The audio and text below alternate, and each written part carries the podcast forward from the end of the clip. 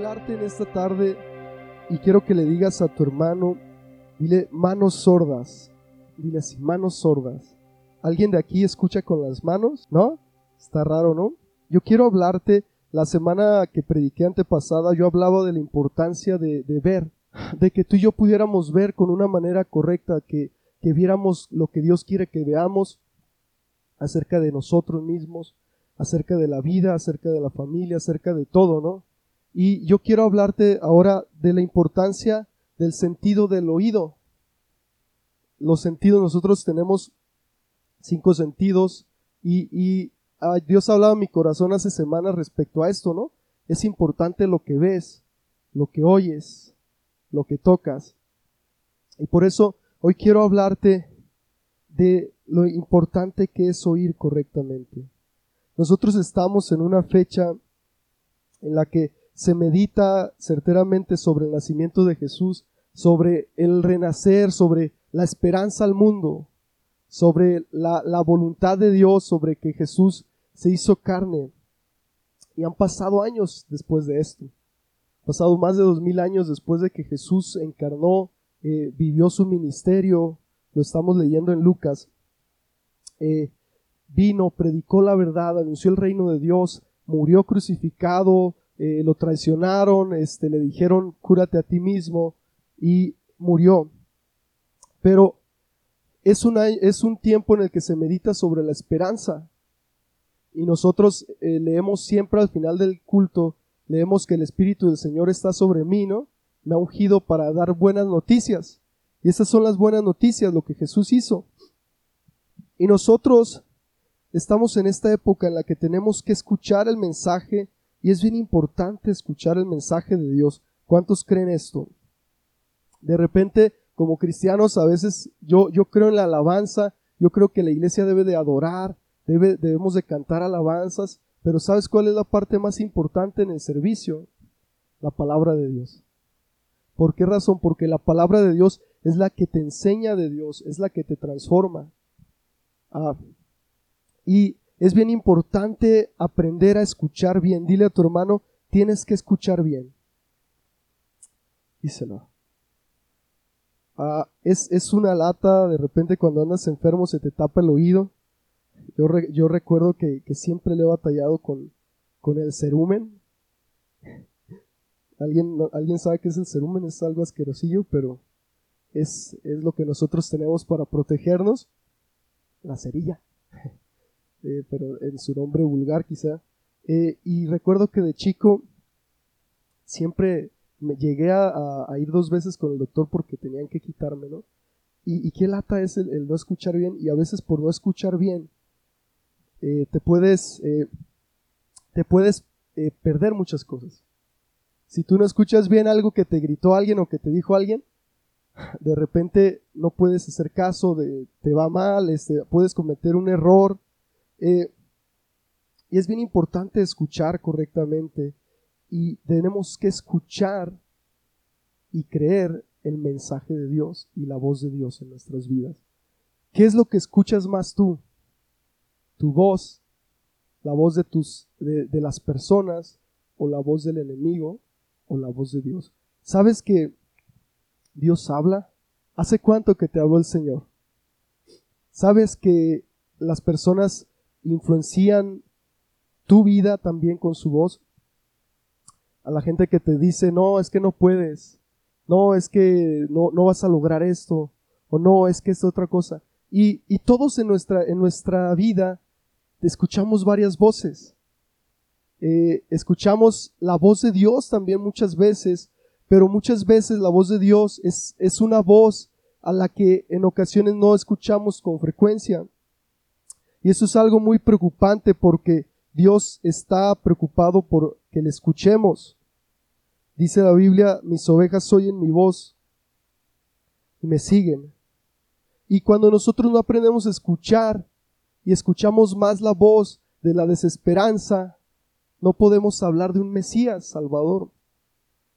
Puedes estar escuchando eh, este, estos domingos que siguen, vamos a estar abordando un poco la temática de quién es Jesús de qué es lo que él hizo. y ya hemos escuchado, oído el mensaje de salvación. ¿Cuántos lo han escuchado? ¿Cuántos han escuchado lo que hizo Jesús, cómo nació? ¿Cuántos han escuchado que Jesús vino a traernos vida y vida en abundancia? ¿Cuántos han escuchado que, que Él vino a traer renovación? Y entonces yo pregunto, ¿por qué muchas veces nuestras vidas no están viviendo renovación y abundancia? Hace falta escuchar. Amén. Y es la invitación amorosa de Dios, no es una invitación de juicio a que tenemos que escuchar correctamente. Incluso la Biblia dice que la fe viene por el oír la palabra de Dios. Y yo quiero que me acompañes en Mateo 7:24. Vamos a leer. Si traes tu Biblia o si no, eh, está acá al frente. Voy a leer la versión nueva, versión internacional. Y dice así. Amén. ¿Estamos listos? Voy a moverme un poquito. Dice así. Por tanto, todo el que me oye estas palabras y las pone en práctica es como un hombre prudente que construyó su casa sobre la roca. Cayeron las lluvias, crecieron los ríos y soplaron los vientos y azotaron aquella casa.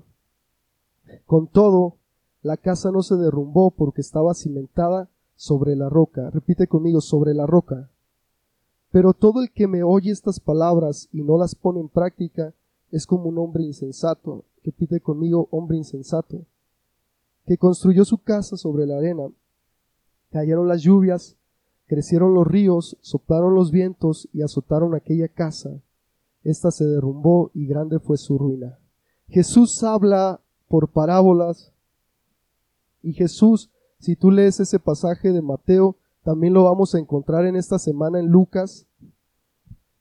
En ambos evangelios Jesús hace esta, estas menciones los evangelistas lo registran con un diferente enfoque quizá, pero Jesús dice, quien escucha mis palabras, quien escucha lo que yo enseño, quien escucha mis principios, quien escucha la verdad, pero ojo, dice, y las pone en práctica. Jesús dice, quien las escucha y qué? Y las pone en práctica. ¿Por qué es importante lo que Jesús está diciendo? Creo que en la iglesia muchas veces nosotros cometemos el error, hermanos, de que, de que y yo lo admito como predicador, todos tenemos que, pasar un aprendizaje y muchas veces los predicadores somos muy de, de, hablar conocimiento, conocimiento y muy pocas veces nos vamos a lo práctico. Y sabes, eh, el, mismo diablo sabe mucho pero no le sirve. No, no importa que tú sepas mucha Biblia o que sepas muchas, muchos principios, muchas verdades, si no las pones en práctica. Eh, Jesús dice, en esta parábola compara al hombre que no pone en práctica lo que él dice con un hombre insensato. Y un hombre insensato pues es aquel que no es sensato que no piensa correctamente, que, no ve correctamente, que no, que no razona correctamente. Y Jesús está hablando y diciendo, no importa cuánto sepas,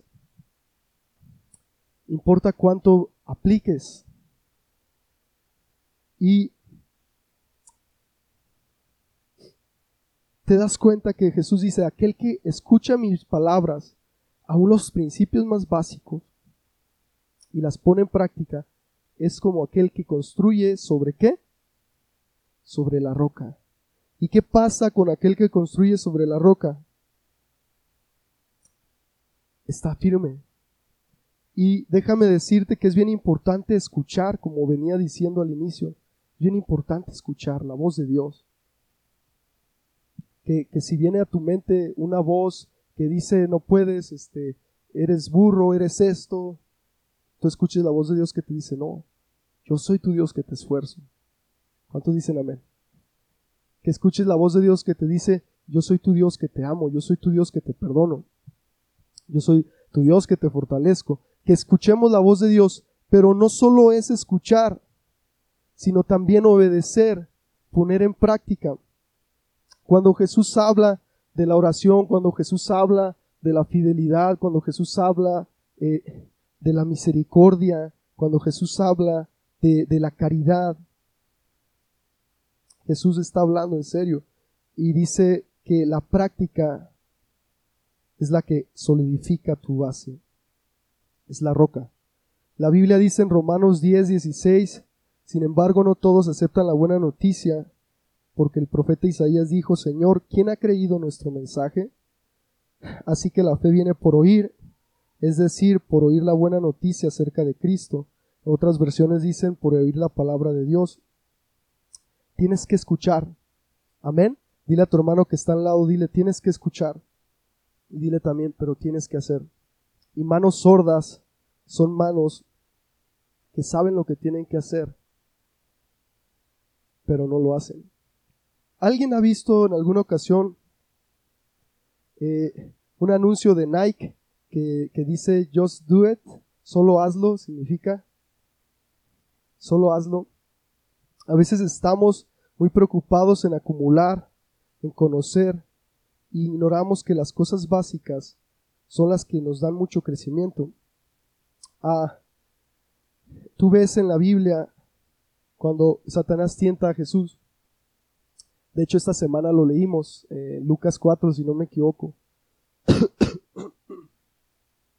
y Satanás es capaz de citarle la escritura a Jesús.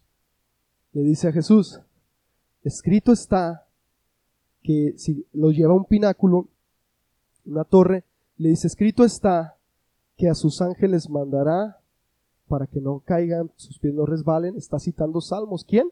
¿Quién está citando salmos? Y a él no le sirve lo que él habla o lo que sabe, porque él, está en un estado ante Dios, ante el juicio de Dios, en el que no hay reversa ah, por ser un ser celestial. Por ser un ser celestial tiene una mayor responsabilidad. Ah, es lo mismo en, en la demoniología, en la angeología. E, el juicio de los ángeles es muy distinto al de los seres humanos, pero él sabe y le dice a Jesús, escrito está, pero él habla algo distorsionado, porque Jesús le responde y le dice, no, pero escrito está, no tentarás al Señor tu Dios. O sea, no me quieras chamaquear, no me quieras engañar. Y se va. Pero esto, ¿qué, ¿qué demuestra? Demuestra que no es lo que sabemos, es lo que podemos vivir en Dios. Hay muchas cosas en la vida. Jesús dice que los milagros y estas señales siguen, seguirán a los que creen en mi nombre. No sé si puse el versículo, ¿lo puedes dar por favor, Josué? Jesús dice, estas señales seguirán a los que creyeren. En mi nombre echarán fuera demonios, hablarán nuevas lenguas, quitarán serpientes. Si vivieren cosa mortífera no les dañará. Sobre los enfermos pondrán sus manos y sanarán. Eh, Jesús habla de que las señales te siguen. Cuando tú escuchas el Evangelio, cuando tú crees y cuando tú lo pones por obra, algo tiene que pasar. Tu vida tiene que cambiar. Algo te tiene que seguir. De repente vemos que los cristianos podemos empezar a buscar los milagros. Y no es así. Jesús dice, los milagros no los tienes que buscar. Los milagros no los tienes que seguir. Que los milagros te tienen que seguir a ti. Dile a tu hermano, los milagros te tienen que seguir. Díselo, díselo con fe. ¿Por qué razón? ¿Cómo es posible que los milagros te tengan que seguir? ¿Cómo es posible que las señales te tienen que seguir? Bueno, te siguen si eres alguien que practica lo que Jesús enseña. No solo oye. Hay otro pasaje donde Jesús dice, sed hacedores, no solamente oidores. Y eso es algo muy fuerte, pero refleja una verdad. Si a mí no me están siguiendo milagros, tengo que examinar esto, porque Jesús dice, las señales seguirán. Y hay muchas veces, hermano, que esto es real en nuestras vidas. Alguien incluso puede llegar a decir, hermano, no puedo vencer esa debilidad. Yo tengo dos respuestas o Dios no puede o no estás haciendo tu parte. Yo creo en la ayuda, en consejería, en terapia, pero Yo me encuentro esta verdad muchas veces. Cuando alguien dice, es que no puedo vencer esta tentación, no puedo vencer esto. Bueno, estás poniendo en práctica las palabras de Jesús y dices, sí, ah, bueno, vamos a examinar. Y, regularmente te das cuenta, y yo lo digo por mí, que, no, que, que la persona no está orando, no está leyendo, sigue viendo cosas que no, sigue, o sea, y, y yo en mi persona he visto eso.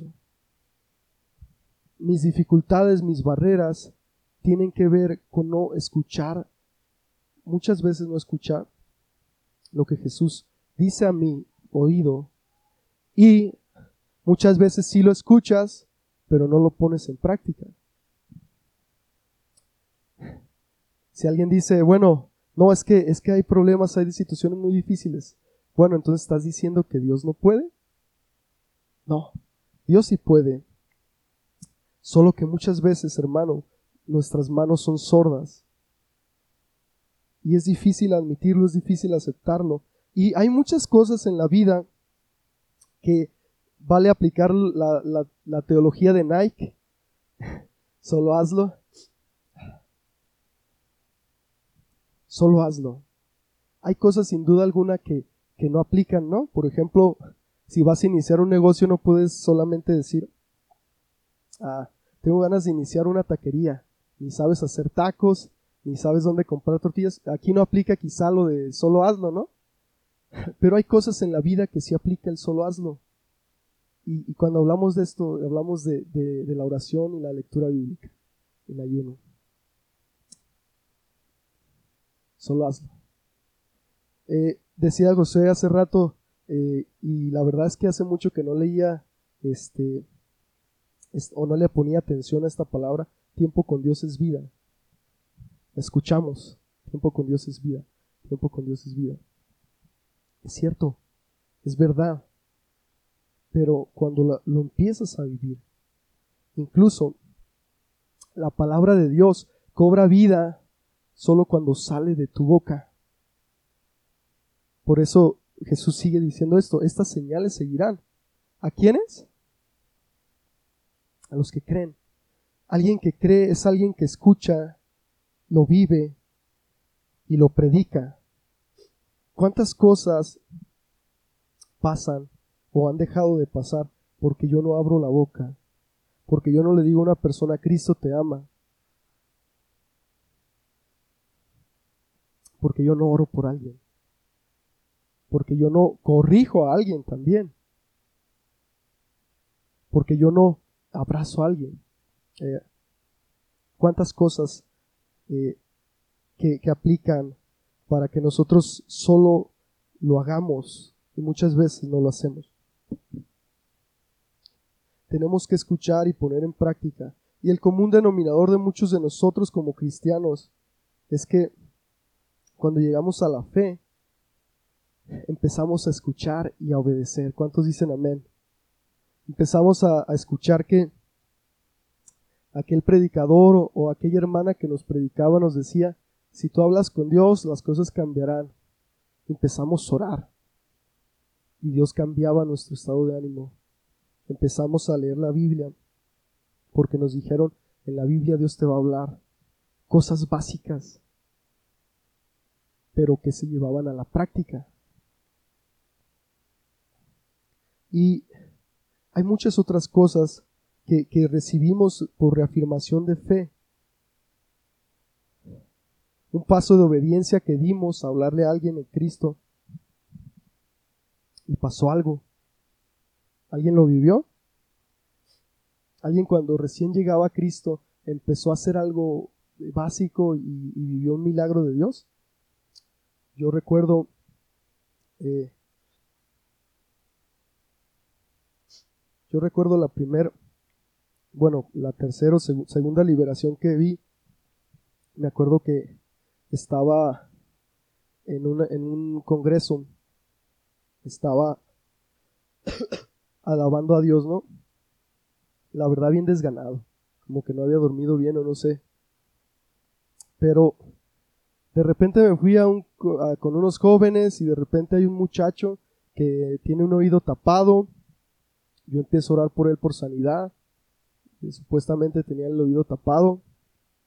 Este. Y, y, están tocando los jóvenes y todo. Y yo, ¿qué tienes? No, que tengo, que me duelen los oídos y que. Ya luego me dice, y escucho voces.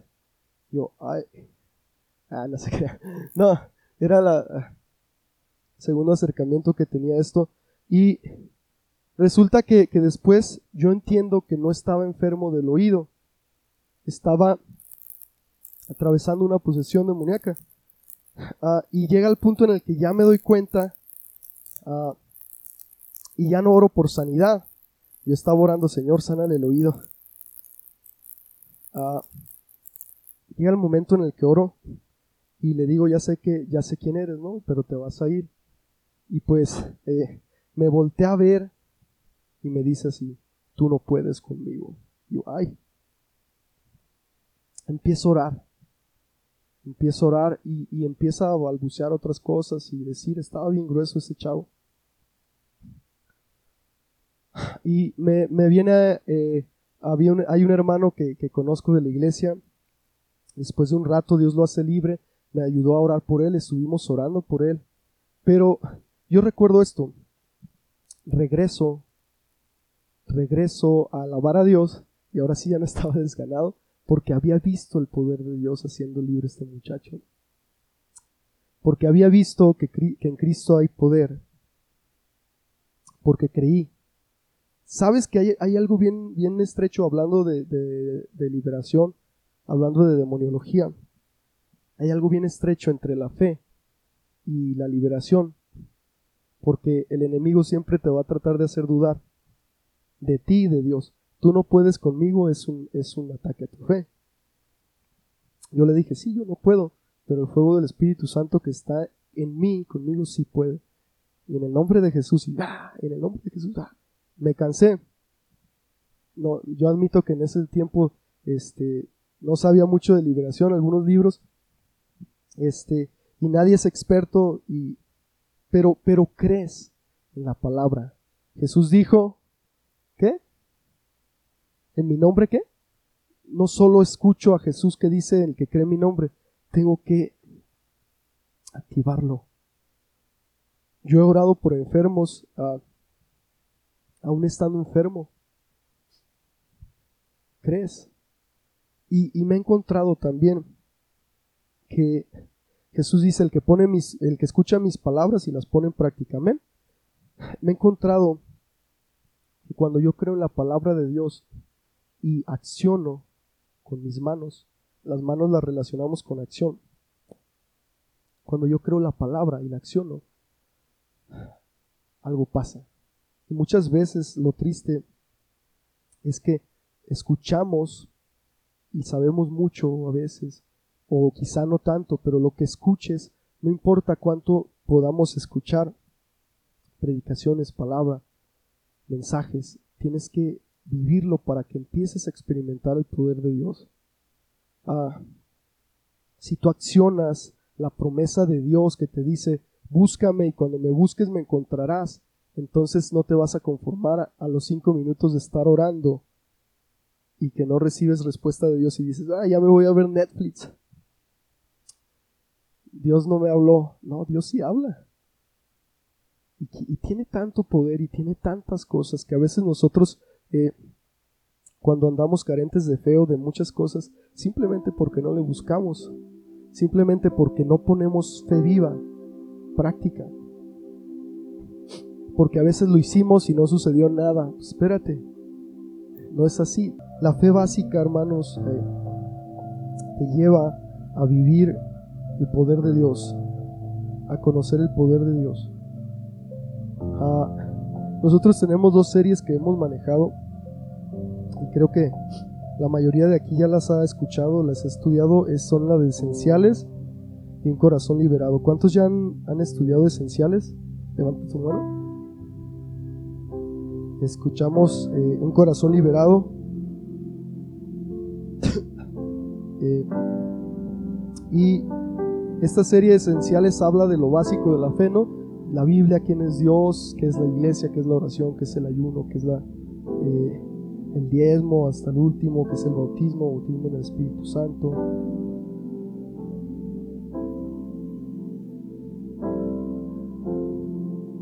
Esos esenciales.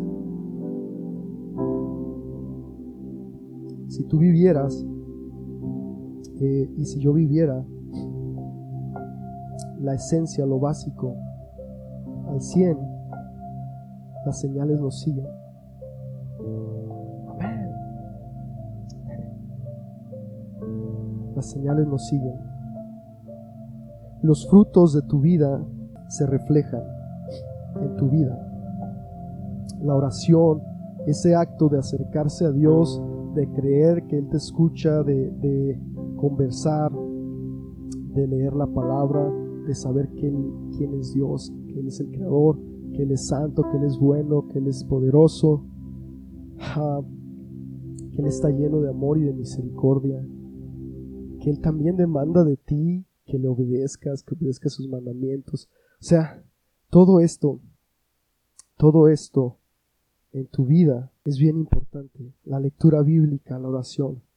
De repente nos encontramos con que estamos con una crisis eh, yo dije en su momento que Dios nos está invitando a buscarle más.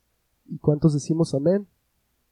Eh, nos encontramos, hermano, con una crisis en la que no entendemos que cuando nosotros busquemos más al Señor, Él nos ha prometido esto. Mira, dice la Biblia en Isaías, si tú te das cuenta, este pasaje de Isaías es un versículo después del que leemos de siempre cuando nos vamos del culto.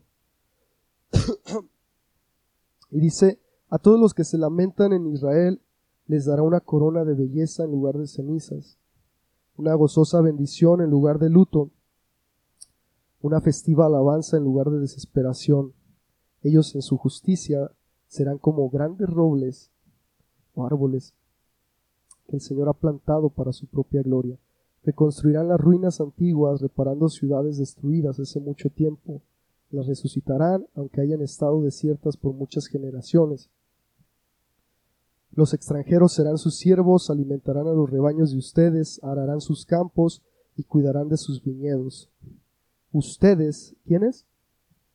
Nosotros, serán llamados sacerdotes del Señor, ministros de nuestro Dios, se alimentarán de los tesoros de las naciones y se jactarán de sus riquezas, disfrutarán de una doble honra en lugar de vergüenza y deshonra, poseerán una doble porción de prosperidad en su tierra, y una alegría eterna será suya. Pues yo, el Señor, amo la justicia, odio el robo y la fechoría, recompensaré fielmente a mi pueblo por su sufrimiento, y haré un pacto eterno con él sus descendientes serán reconocidos y honrados entre las naciones. Todo el mundo se dará cuenta de que es un pueblo al que el Señor ha bendecido. Eh, yo te pregunto, ¿para quién es esta promesa? ¿Para los judíos?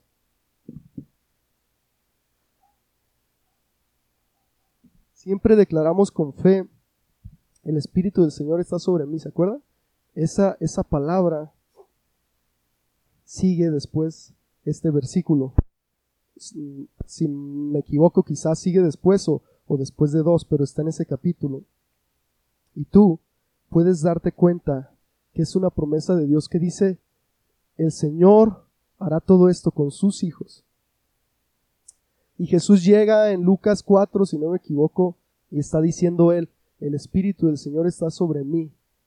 Y luego le dicen, eh, Oye, sí es cierto que era el Mesías. Jesús le dice, ve y cuéntales a todos qué está pasando. Los sordos escuchan, los ciegos ven. ¿Y por qué no vivimos muchas veces en, este, en esta promesa? Dice, todo el mundo se dará cuenta de que es un pueblo al que el Señor ha bendecido. Los extranjeros serán sus siervos, alimentarán a los rebaños de ustedes. Bueno, Gracias a Dios que, Dios reafirma en el Nuevo Testamento acerca de la esclavitud, pero quizás se refiere también a, que, a que vas a poder eh, tener gente, darle trabajo quizá, se alimentarán de los tesoros de las naciones. ¿Cuántos de aquí nos alimentamos de los tesoros de las naciones? Bueno, si es una promesa de Dios para nosotros,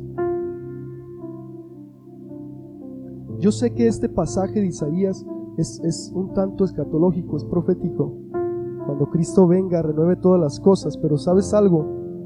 Desde que Cristo vino, dice, el reino de los cielos se ha acercado y la iglesia tiene que vivir en el reino de Dios y el reino de Dios es vida. Y un pasaje en Isaías también muy fuerte y Dios le dice a su pueblo, le dice, se ha cortado la mano de Jehová. Isaías 59. Dice, he aquí no se ha cortado la mano de Jehová para salvar, ni se ha agravado su oído para oír. Luego Dios les dice a su pueblo, mas vuestras iniquidades han hecho división entre nosotros y vuestro Dios, y vuestros pecados han hecho ocultar su rostro de vosotros para no oír. Y dice cosas muy fuertes, dice, porque vuestras manos están contaminadas de sangre, a dedos de iniquidad, labios pronuncian mentira. Pero yo me quedo con este pasaje. No se ha cortado la mano de Jehová. Y, y, muchas veces nos preguntamos por qué no habitamos en la promesa plena de Isaías. No es porque Dios haya cortado su mano. ¿Por qué no salgo de esta situación en la que estoy? ¿Por qué no puedo vencer? Bueno, Jesús dijo, el que escucha mis palabras las pone por práctica. Oración. Es que quizá Dios no me escucha.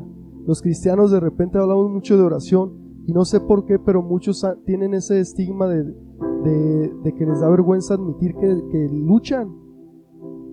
Estadísticamente está probado. Incluso en pastores, las estadísticas dicen que los pastores cristianos del mundo no oran a veces ni siquiera 15 días, 15, 15, 15 minutos al día. ¿Sabías esto? Estadísticas. Ahora imagínate, pastores. Ahora imagínate la iglesia en general. ¿Qué dirá la estadística? No se ha cortado la mano de Jehová. Él es poderoso. Él es grandioso. ¿Qué pasa? Jesús lo dice, que escucha mis palabras, no las escuche solamente. Empieza a vivirlas. Y si empiezas a vivirlas, mi poder va a estar contigo, mi fuerza va a estar contigo, mi transformación. Y Jesús les dice a la iglesia en Apocalipsis 2.5, les dice, mira hasta dónde has caído Vuélvete a mí y haz las obras que hacías al principio. Qué, qué raro, pero Jesús es bien básico aquí. Jesús no les dice, ve, haz 20 ayunos, este, profetiza, eh, lee la Biblia en hebreo. Jesús no le pide grandes cosas a, su pueblo. No sé qué iglesia es, Éfeso, no sé. Jesús no le dice, vas a tener mi bendición cuando leas el Nuevo Testamento en griego. Jesús dice, haz las primeras cosas. Básico. Arrodíllate, háblame al viento, sí, lo que sea, pero cree que te escucho. Alábame. Adórame. Jesús les pide eso. Ah, y, si no, y dice, si no te arrepientes, vendré y quitaré tu candelabro de su lugar entre las iglesias. Jesús habla de las primeras obras. Y como iglesia, quizá tú digas, es que yo estoy en una bendición o quizá yo no estoy en, en, eh, en la bendición de Isaías, quizá tan así. Quizá mi fe flaquea porque no he podido vencer muchas cosas que he querido vencer. Y quizá mi fe flaquea porque de repente le tengo que pedir perdón a Dios de nuevo. Y, a mí de lo que me gusta de Dios es que si bien es cierto, Dios es alguien que, que como dice la escritura, quien ama disciplina, Él siempre te trata con amor para que tú puedas reaccionar. Si yo no reacciono, bueno, ya es mi tema, pero Dios siempre me trata con amor, Dios siempre te trata con amor. Yo te invito a que te pongas de pie, iglesia.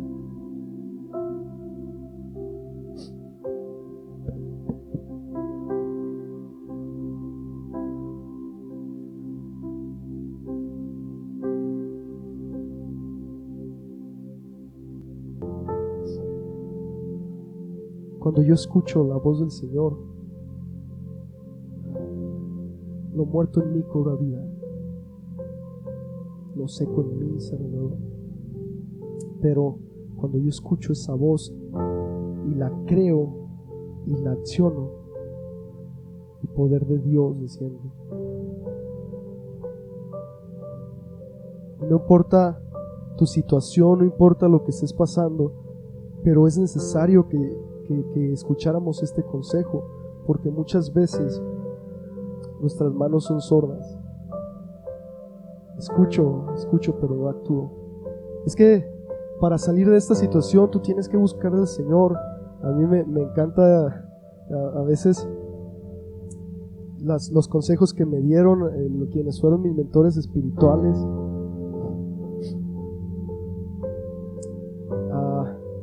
Y, a veces hasta como esos sermones que alguien, que alguien te, da, te decía, súper básico, pero era lo que necesitabas. Es que tienes que orar, es que tienes que leer la Biblia. Y nosotros, ah, no, a lo mejor es muy básico eso, no. Tienes que rendir a Dios tu vida en oración. Y a veces la oración la hacemos muy complicada cuando no lo es. Veces la oración es nada más decirle a Dios, bueno, yo creo en ti, estás aquí. Ah, precisamente en esas series esenciales está como orar, el estudio. A veces pensamos que para orar tenemos que hacer todo un ritual, muchas grandes cosas.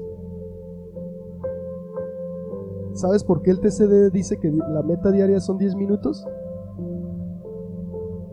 Porque en la realidad, a veces llegas al trabajo y ya te distrajiste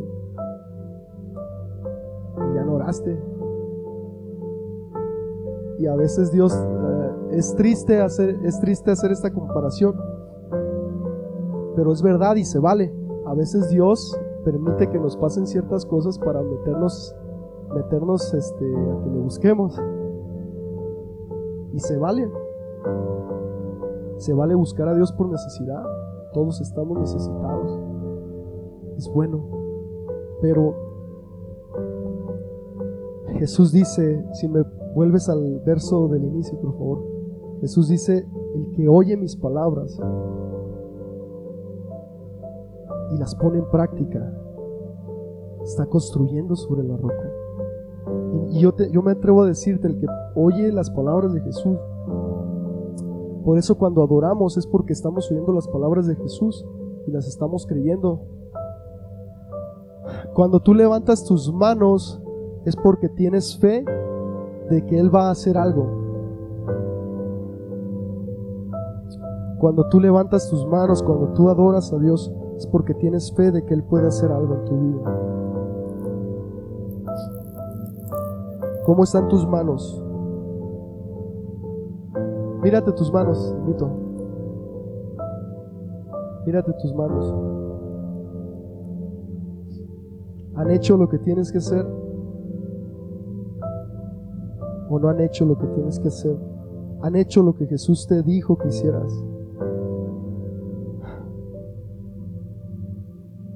Y nuestro Dios es un Dios amoroso que nos, que nos hace un llamado y nos dice, bueno, estamos ya en 2020 casi, ah, estamos hablando del Mesías, vamos a hablar de Jesús como el Cristo, el ungido, ya lo sabemos. Él vino a traer vida nueva, Él vino a traer salvación, pero me pregunto, ¿estoy viviendo en esta salvación? ¿Estoy viviendo en esta libertad? Y Jesús no te hace estas preguntas para condenarnos, Él las hace para que veas tus manos. Son manos sordas, son manos que escuchan y actúan. Porque Él mismo es consciente que no es solo escuchar, es obedecer la voz de Dios. Es curioso porque en el Antiguo Testamento todo era, si obedeces la voz de Jehová tu Dios, te irá bien. Si no, era exclusivo, era, eh, había una exclusión quizá. Pero Dios te invita en su amor a que escuches su voz y a que empieces hoy. Dile a tu hermano del lado, empieza hoy. No se ha cortado la mano de Dios para salvar. Él sigue siendo poderoso. Él sigue siendo capaz. Pero tenemos que tener unas manos que crean, que actúen.